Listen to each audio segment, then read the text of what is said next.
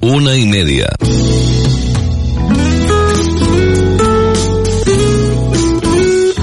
Radio Las Palmas FM. Radio Las Palmas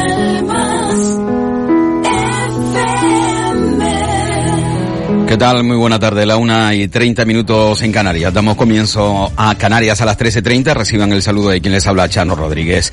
Después de varios meses de enfrentamiento entre los dos socios del gobierno, el Consejo de Ministros ha aprobado durante la mañana de hoy el anteproyecto de ley para la igualdad de las personas trans y para la garantía de los derechos LGTBI que reconoce de facto la libre autodeterminación de género, es decir, que se puede cambiar de sexo en el registro civil y después en el documento nacional de Identidad con la mera declaración del interesado en un plazo como máximo de cuatro meses. El texto no menciona la libre autodeterminación de género, pero reconoce este derecho al permitir el cambio de sexo registral sin requerir un informe médico de disforia de género y dos años de hormonación como se exigía hasta hoy. El anteproyecto sí exige ratificar que se quiere modificar el sexo en el registro civil en dos ocasiones con tres meses de diferencia y el texto permite el cambio de la mención registral del sexo a partir de los 16 años. Obviamente, el Partido Popular se opone a esta iniciativa de los dos grupos que conforman el gobierno. Lo que desde este partido queremos trasladar es que sí necesitamos una ley trans, pero no necesitamos esta ley. Y el Partido Popular no está de acuerdo con la autodeterminación de género que se recoge en la misma. Y no estamos de acuerdo porque esta autodeterminación de género va a suponer el borrado de las mujeres de las políticas que están promovidas para protegernos. Y cambiamos de asunto, que seguimos en situación de buena visibilidad para aquellos que se han estado peleando, han estado peleando durante estos últimos años por un trabajo fijo, siendo trabajador de la administración pública, en este caso eh, de nuestro país, pero también eh, concretamente la Comunidad Autónoma de Canarias. La Sala Cuarta del Tribunal Supremo ha decidido rectificar su propia doctrina en relación a la duración del contrato de interinos por vacante en el sector público, después de que el Tribunal de Justicia de la Unión Europea haya declarado contrario a derecho la jurisprudencia española que permite renovar contratos temporales en el sector público a la espera de procesos selectivos para los que no existe un plazo concreto fijado. De esta manera, el Supremo decide por unanimidad que una duración superior a tres años del contrato de interino comportará que el trabajador pase a ostentar la condición de indefinido no fijo. Eh, bueno, es una cuestión claramente de matices. Será indefinido, aunque no será contemplado como fijo. Indefinido eh, será hasta el final, ¿no? De su tarea laboral, de su experiencia o profesión. Eh, vamos con otra noticia, el Boletín Oficial del Estado que publica hoy martes la orden por la que se va a exigir a los turistas que lleguen a España procedentes del Reino Unido e Irlanda el certificado de vacunación contra el COVID o en su defecto tener una PCR negativa, medida que va a entrar ya en vigor este próximo viernes 2 de julio y hasta el próximo 31 del mismo mes. Pedro Sánchez ha avanzado que la normativa entraría en vigor después de su publicación en el Boletín Oficial del Estado. Esto ha sucedido en la jornada de hoy y la norma se ha, eh, se ha aprobado como medida de precaución ante la evolución negativa en la incidencia acumulada del Reino Unido a los 14 días, muy por encima de los 150 casos. Bueno, indicarles que muy por encima de los 150 casos, eh, cerca de los 170 se encuentra en este caso la isla de Tenerife. Bueno, nos acercamos ya hasta la comunidad autónoma de Canarias con noticias más directamente relacionadas eh, con nuestro territorio. Indicarles que ayer el Consejo de Gobierno decidió destinar 30 millones de euros a complementos salariales para los 51.027 trabajadores afectados por ERTES en la comunidad autónoma de Canarias y que perciban un salario eh, o menos del salario mínimo eh, que está en nuestro país en 950 euros.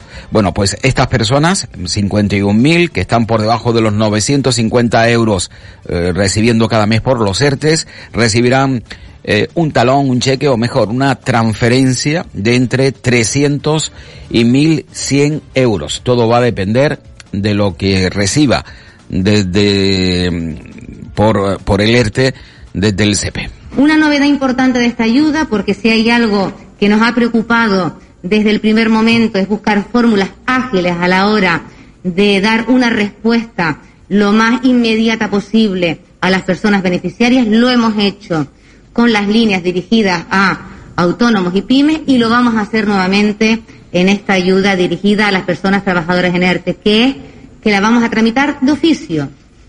Eso quiere decir que las personas no tendrán que hacer nada para percibir la ayuda.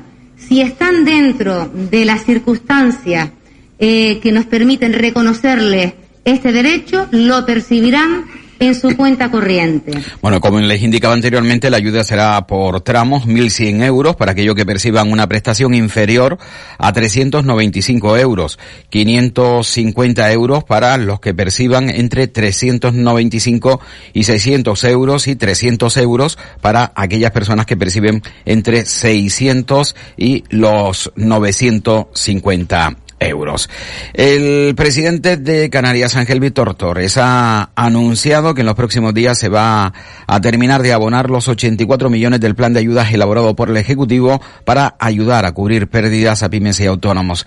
El presidente ha informado que ya se ha dado orden de pago de más de 64 millones de euros del plan regional y que incluso es posible que haya más fondos. En definitiva, eh, que Canarias cumple y que todos los recursos llegarán. Eh, convalidar por parte del Parlamento y ha sido por unanimidad dos decretos leyes, modificaciones y aprobación de decretos leyes del Gobierno de Canarias relativos a ayudas a autónomos y a pequeñas y medianas empresas y también grandes empresas.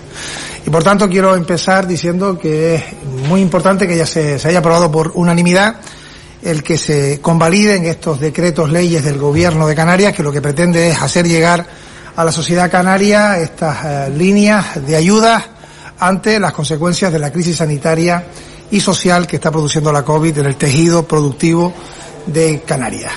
De los 84 millones de euros que el Gobierno de Canarias ha puesto a disposición con convocatoria abierta de las empresas afectadas, ya se ha dado el orden de pago de más de 63, 64 millones de euros y en los próximos días se hará del total, del total. Incluso es posible que tengamos que suplementar algunos fondos económicos, con lo que culmino diciendo que todos los recursos que el Gobierno de Canarias ha puesto a disposición de la sociedad llegará, va a llegar, está llegando a la sociedad canaria. El 100 y el presidente de Canarias, Ángel Víctor Torres, también esta mañana aludió a las deducciones fiscales al sector audiovisual. Ya saben que ayer, tal y como informábamos, el Parlamento de Canarias aprobaba por mayoría no permitir que el Ministerio de Hacienda pues eh, a través de una eh, fórmula eh, buscada por el Partido Socialista en el Senado recibiese 12,4 millones, bueno, más que recibiese, permitiese la deducción de hasta 12,4 millones. Canarias quiere el 80% tal y como se recoge en el régimen económico y fiscal y Ángel Víctor Torres precisamente habló de este asunto esta mañana. Bueno, después de la manifestación unánime del Parlamento, ahora se abre un periodo en una comisión bilateral Gobierno de España, Gobierno de Canarias. Nosotros expondremos que eh, ese artículo debe eh, explicitar el 80%, la diferenciación debe ser frente al resto del territorio de un 80%, y el Ministerio, pues ya veremos qué es lo que plantea en esas negociaciones políticas, ¿no? Si no se consigue un acuerdo, hay distintas vías. Eh, desde las iniciativas legislativas que podamos nosotros acometer a que lo termine dirimiendo la justicia, porque si hablamos de cumplimiento no de una ley y no nos ponemos de acuerdo, pues tendrán que decirlo los jueces, ¿no? Bueno, vamos a, aspirar a conseguir ese acuerdo. Repito que teníamos 5,4, se consiguió igualar Canarias al resto del territorio, luego tener una diferenciación de 12,4 frente a 10 el resto del territorio español y eso era valorado por, como positivo, pero eh, repito, no se, no se mantenía el 80% de diferencial y de ahí que tengamos que ir a esta situación eh, para algo muy específico, ¿no? que es este tema del sector audiovisual eh, que tendremos dos meses para ese acuerdo. Bueno, en principio es el primer motivo de disputa eh, clara entre el gobierno de Canarias, presidido por un socialista, y el gobierno de España, presidido por el jefe de los socialistas. Vamos, en definitiva, esta disputa por estas deducciones al sector audiovisual. Eh, Canarias quiere el 80% tal y como se recoge en el REF y no una subida lineal como se ha producido en nuestro país. Vamos con la afección de la COVID-19. Nuestro territorio. Ayer la Consejería de Sanidad notificaba 195 nuevos positivos y un fallecido en la isla de Gran Canaria. Vuelve a ser Tenerife la isla con mayor número de nuevos contagios, 158. Le sigue Gran Canaria con 24, 8 Lanzarote y 5 la isla de Fuerteventura. Prosigue su ascenso, la incidencia acumulada los 7 días en Canarias se sitúa ya en los 57 casos y a los 14 días en 108. El portavoz del gobierno, Julio Pérez, reconocía ayer, tras el Consejo de Gobierno, que los datos de Tenerife siguen siendo preocupantes y que van a esperar al próximo Consejo de Gobierno que se va a celebrar mañana jueves, bueno, pasado mañana jueves para valorar la situación de Tenerife. Hemos repasado también la situación sanitaria de Tenerife como tendremos un nuevo consejo el jueves, de aquí al jueves se producirán contactos entre distintos sectores económicos y representantes del gobierno, es posible que el propio presidente, y estamos atentos a la evolución de la situación, hemos visto los datos, pero no hemos tomado ninguna decisión en materia de sanidad, salvo la de, como es natural, seguir atentos a la situación, pendientes de los números de Tenerife y en contacto con los sectores económicamente interesados en que el gobierno les preste atención. Bueno, eh, esto de estar en contacto con los sectores que quieren que el gobierno le preste atención, no sé si hará falta, eh, por varios motivos y por varias razones. Eh, en primer lugar, Carlos Quintero es empresario de la restauración y ocio en Tenerife y así de esta manera se manifestaba cuando el gobierno de Canarias decidió subir de nivel 2 a 3 a la isla de Tenerife. El problema viene dado en, las grandes aglomeraciones, en los botellones en la calle en las fiestas privadas. Entonces, ¿qué hay que tomar medidas? Lo entendemos pero tomarlas en el sentido de no afectar al más pequeñito que lleva un año y medio aguantando y que esto sería la muerte para muchos establecimientos. Bueno, como bien ha comentado el portavoz del gobierno de Canarias, Julio Pérez, el gobierno estaba dispuesto a abrir la mano con el sector hotelero de la isla de Tenerife, pero no sé si hará falta, porque esta mañana el Tribunal Superior de Justicia de Canarias ha estimado la petición de la Federación de Áreas Urbanas de Canarias contra la decisión del gobierno de elevar a nivel 3 la isla de Tenerife y el cierre del interior de los locales de hostelería y restauración y con carácter cautelar y por tanto sin, dar trámite de audiencia a la parte demandada, la sección segunda de la Sala de lo Contencioso Administrativo del Tribunal, con sede en Santa Cruz de Tenerife, expone que en principio ni el cierre de los locales de hostelería ni la limitación del aforo en las terrazas en las terrazas se han demostrado como las causas de la problemática de contagio ni se prevén como las soluciones. Eh, añade la sala que la medida no resiste el agravio comparativo al interés público reflejado en este caso en el perjuicio económico que se le causa al sector de la restauración y hostelería, esencial y estratégico para la supervivencia económica de la isla y por lo tanto decide eh, con carácter cautelar suspender los vetos del gobierno de Canarias. Esto significa que Tenerife podrá abrir las, las puertas de sus restaurantes, tanto en el interior como en el exterior, como si nada sucediese. Eh, bueno, y como les indicaba, el gobierno de Canarias eh, estaba eh, con la idea, estaba con la idea de intentar que al menos en el interior se pudiese ocupar con un 33%. Vamos con la afección de la COVID en nuestro país, en España, que 10 días después la incidencia acumulada ya supera de nuevo los 100 casos por cada 100.000 habitantes. Son 5 más que el pasado viernes, lo que confirma la tendencia al alza de este indicador que ya se iniciaba el pasado 23 de junio. El director del Centro de Coordinación de Alertas y Emergencia Sanitaria, Fernando Simón, ha asegurado que si se logra inmunizar al 70% de la población en España, se podrá evitar la propagación de las nuevas variantes de la COVID. El riesgo de vacunación, pero sigue habiendo un 10% que no se inmunizan. Para evitar que ese 10% que no se inmunizan se infecten, necesitamos vacunar de manera homogénea al menos al 70% de toda la población. Nosotros, afortunadamente, y esto nos pondrá en una posición muy buena en caso de que hipotéticamente puedan venir variantes que escapen marginalmente a la inmunidad.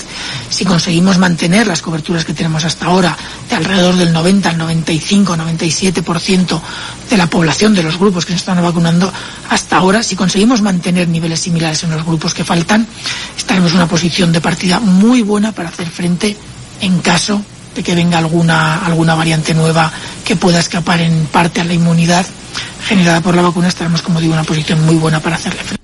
Bueno, vamos con la incidencia acumulada en las islas. Si les parece, podemos hacer eh, un enfrentamiento de datos entre la comunidad y las diferentes islas. Canarias mantiene en estos momentos una incidencia a los 14 días de 108 casos. Tenerife, 198.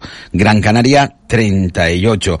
En cuanto a la incidencia, a los 7 días son 103 los casos en la isla de Tenerife, eh, 58 en la Comunidad Autónoma de Canarias y 19 en la isla de Gran Canaria. Por cierto, eh, Gran Canaria incluso mantiene tan solo un 2% de ocupación de las camas UCI por la COVID, tan solo un 2%, cuando existía hace eh, apenas 30 días eh, cierto miedo por el hecho de que Gran Canaria estaba por encima del 24-25%. Es evidente que la situación en Gran Canaria se ha podido controlar, eh, se mantiene dentro de unos guarismos eh, que eh, no hacen sospechar que vayamos a tener un brote de la COVID en nuestra isla, pero de momento todo parece indicar que está controlado. Los números así al menos lo indican. Mientras que Tenerife continúa en una marcha forzada en cuanto a la afección por, por la COVID. bueno, Influye, claro que influye todo esto en cuanto a la llegada de turistas a nuestro territorio. Pero bueno, eh, si no nos llega el turista inglés, lo cierto es que también el gobierno de España pone impedimentos para que el turismo inglés llegue a las islas. Ya lo saben, a partir de ahora tendrán que venir con una PCR. ¿Y dónde está evidentemente la puerta y también las ventanas abiertas? Pues en la vacunación. De momento, la Consejería de Sanidad informa que el 38-75% de la población mayor de 16 años en Canarias ya ha recibido la pauta completa de las vacunas y otras eh, mil o perdón, un millón ochenta y nueve mil personas al menos tienen una dosis. El presidente del gobierno manifestaba esta mañana, Ángel Víctor Torres, que el objetivo eh, es llegar en buenas condiciones al invierno porque es indudable que la clave para el turismo canaria está en los meses de septiembre, octubre, noviembre y diciembre. Sí, en estos momentos las reservas que tenemos y las eh, decisiones que se están tomando los países emisores es que, controlado la pandemia, se quiere salir lógicamente a disfrutar esos meses de invierno. Y Canarias ahí pues, no tenemos competencia, es decir, nuestra climatología, nuestro sistema sanitario, nuestra ubicación, eh, hace que, y nuestra conectividad mantenida, hace que seamos un territorio tremendamente apetecible para el mercado de invierno. Ahí tenemos puestas todas las expectativas. Hoy competimos con el resto del territorio peninsular, también con Europa, que tiene buen tiempo, meses de junio, julio y agosto, pero es clave tener la mejor situación epidemiológica para los meses últimos de este año. Y yo creo que consiguiendo el 70% de vacunados e inmunizados antes de que acabe el verano y en agosto subir esos porcentajes nos coloca en una magnífica posición para que tengamos un buen mercado de invierno. No va a salvar el año, indudablemente, pero abrirá las puertas del año 2022 y en eso confiamos en que no tengamos alteraciones con cepas que nos compliquen las cosas, ¿no?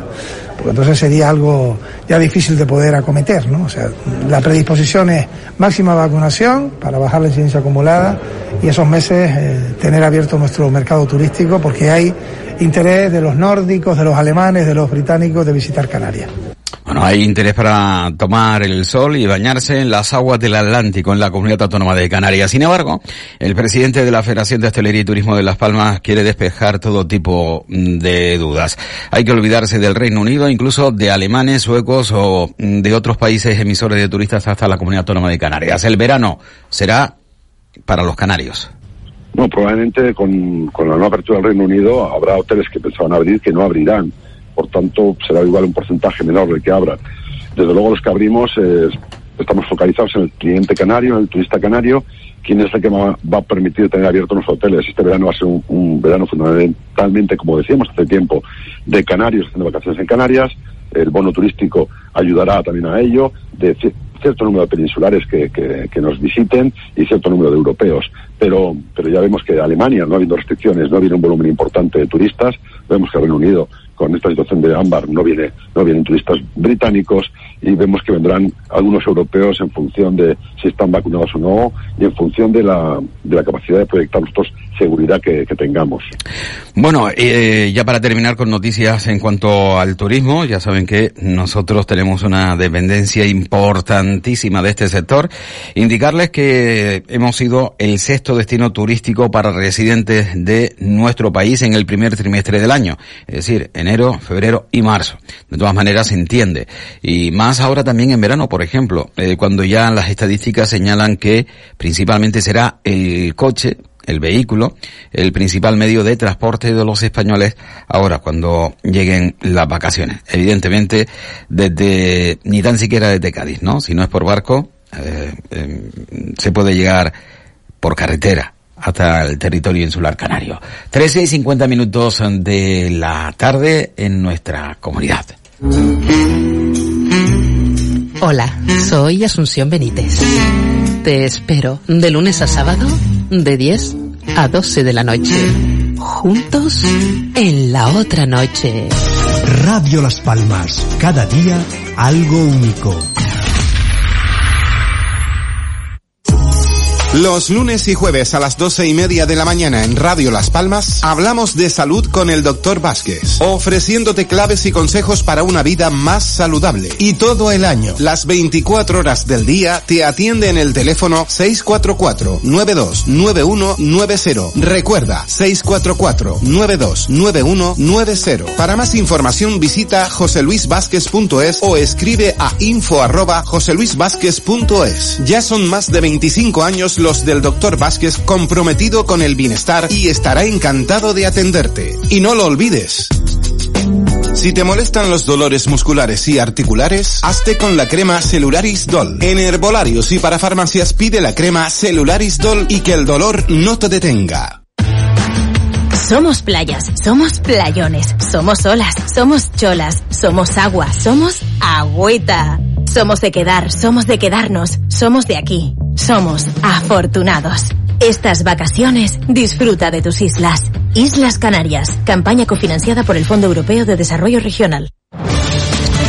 La Feria Internacional del Mar de Las Palmas de Gran Canaria, conocida como FIMAR, celebra su décima edición del 2 al 4 de julio, un aniversario que ya se vio frustrado el pasado 2020 a causa de la pandemia. Este año sería el undécimo. La situación sanitaria, que también va a condicionar el desarrollo de la que va a ser la primera feria al aire libre, tendrá la ciudad desde que tenga eh, o que tenga la ciudad desde el confinamiento, ya que por motivos de seguridad se va a cambiar eh, de escenario del intercambiador de Santa Catalina, se va a llevar hasta el muelle deportivo de la ciudad de Las Palmas de Gran Canaria. El año pasado, desgraciadamente, lo tuvimos que suspender por la situación de la pandemia, pero este año hemos hecho un esfuerzo por volverlo a celebrar. Del 2 al 4 de julio vamos a celebrar FIMAR en un lugar diferente, no será en, los alrededores del Parque Santa Catalina como en años anteriores, sino queremos buscar un espacio que podamos acotar y que podamos garantizar la seguridad de todos los asistentes, por lo tanto este año será en el muelle deportivo. Va a haber 50 carpas, son bastantes menos de las que suele haber habitualmente, pero por los motivos que les acabo de anunciar. Queremos que sea un evento totalmente eh, seguro. Coincide con una importantísima regata que sale desde Francia y que va a venir en esa fecha por aquí, porque FIMAR cumple tres de los grandes objetivos que tiene la Concejalía de Ciudad.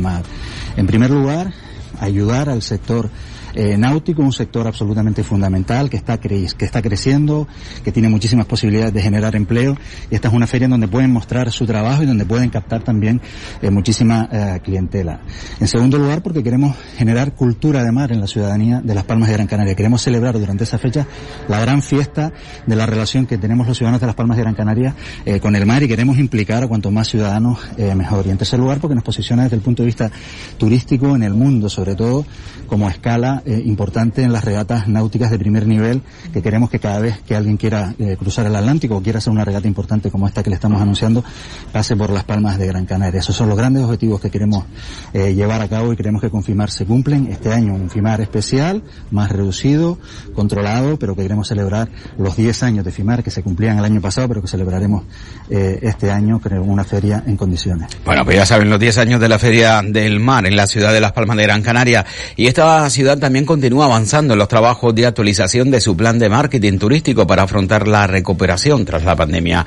La Concejalía de Turismo eh, se va, se ha reunido con varias instituciones, con profesionales, con empresarios y representantes del sector turístico de Canarias para analizar y discutir la estrategia de promoción turística de uno de los principales destinos urbanos de las islas en el escenario actual. Eh, Pedro Quevedo eh, señala que mm, dentro del plan de marketing hay que estudiar que lo bueno que mm, se da para el turismo tiene que ser también bueno para el ciudadano, es decir, tiene que cumplir eh, con esa exigencia. Todo eso, eh, eh, ¿qué es lo que vendemos? ¿no? Nosotros hemos optado por decir, nosotros somos un destino de turismo urbano, no de sol y playa, aunque tengamos una de las mejores playas urbanas del mundo, que la tenemos. Que la tenemos. Pero nosotros tenemos que vender que somos un destino urbano, seguro, eh, con actividades múltiples, eh, conectado. Mira los nómadas digitales. Ayer me reuní con ellos. Los nómadas digitales consideran que somos uno de los mejores destinos del mundo para hacer nomadismo digital. Esto a nosotros nos pone en, las páginas de los periódicos, desde el New York Times al no sé qué. Este tipo de cuestiones. Y hay que continuar reflexionando en la misma dirección. Eh, por lo tanto, el plan de marketing tiene que ser un plan creativo, flexible y participado. Por una razón, porque lo que es bueno para el turismo tiene que ser bueno para la ciudadanía de las Palmas de Gran Canaria. Si nosotros ponemos en marcha cosas para el turismo que son negativas para la ciudadanía, nos estamos equivocando. Por lo tanto, hay que contar con la gente y hay que escuchar. Entonces, nosotros tenemos una formulación, creo que interesante, como conoces, basada en la experiencia eh, reciente y se trata de seguir profundizando en esa dirección.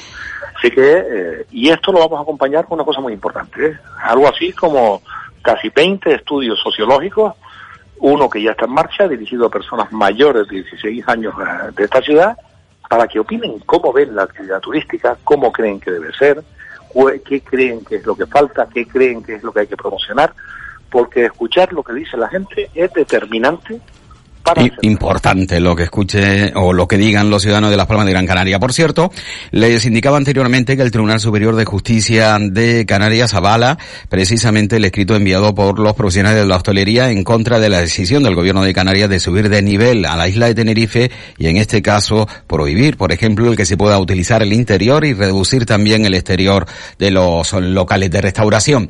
Esta noticia le llegó de esta manera esta mañana al presidente del gobierno de Canarias, Ángel Víctor Torres. esas restricciones en la hostelería en Tenerife. ¿Qué valoración hace el gobierno? Teníamos esta semana mesa técnica, restauración, Consejería de Sanidad y pedí al consejero la posibilidad de adelantarla eh, al día de, de hoy, por la mañana, y también yo eh, estar en esa mesa técnica. A su vez también hemos invitado a las autoridades sanitarias de Tenerife, en este caso el Cabildo de Tenerife, y a la presidenta de la, de la FECAN, que han asistido también a esta reunión en la que, además de los responsables de salud pública y la Consejería de Sanidad, están tres representantes del sector de la restauración y también uno de ellos que se añadía de los que habían presentado esas medidas cautelares. Bueno, ha empezado la reunión, que era a las 12 del mediodía, y en medio de la reunión es cuando nos ha llegado la confirmación, la, noticia en este caso, no teníamos ninguna noticia previa, de que el Tribunal Superior de Justicia de Canarias suspendía el aplicar lo que está en nivel de alerta 3 al sector de la restauración y de la hostelería, el cierre de los interiores. Y por tanto, eh, eso lógicamente ha modificado todo lo que estaba planteándose en esa reunión, porque estábamos hablando de distintas posibilidades y también salud pública defendiendo también sus informes y creo que de manera responsable lo que hemos eh, quedado es que dentro de 24 horas, es lo que nos ha pedido un sector, tener 24 horas para consultar con los miembros de sus asociaciones y mañana, eh, que sería en este caso, si no me equivoco, a las dos y media de la tarde, tendríamos una mesa técnica mañana para traer ellos una propuesta acorde al momento que vive la Bueno, pues esta es la situación. El presidente se enteraba sobre las 12 de la mañana en una reunión que mantenía con la mesa técnica eh, de empresarios turísticos y de la hostelería en la isla de Tenerife y todo queda emplazado para mañana. Una nueva reunión para ver eh, por dónde van los tiros. Y bueno, noticias de sucesos, eh, por ejemplo, Jonathan de Jesús Robaina, o como dice llamarse ahora Lorena, quien asesinó y violó a su prima Vanessa Santana de 21 años, ha sido condenado a 41 años de cárcel. Por otro lado, la Policía Nacional que ha detenido a tres personas en Tenerife acusadas de sustraer a una niña inmigrante de nueve años que se encontraba en un centro de acogida en Gran Canaria para llevarla a París, alegando ser una de ellas tía y los otros dos acusados sus padres. Y el cuerpo calcinado de una persona aparecido en el interior de un coche que estaba aparcado en los estacionamientos del cementerio de Santa Lastenia, en Santa Cruz de Tenerife. Eh, lo encontraron los bomberos que acudieron a apagar el fuego de un coche que prendía. Y hasta aquí llegamos con la información.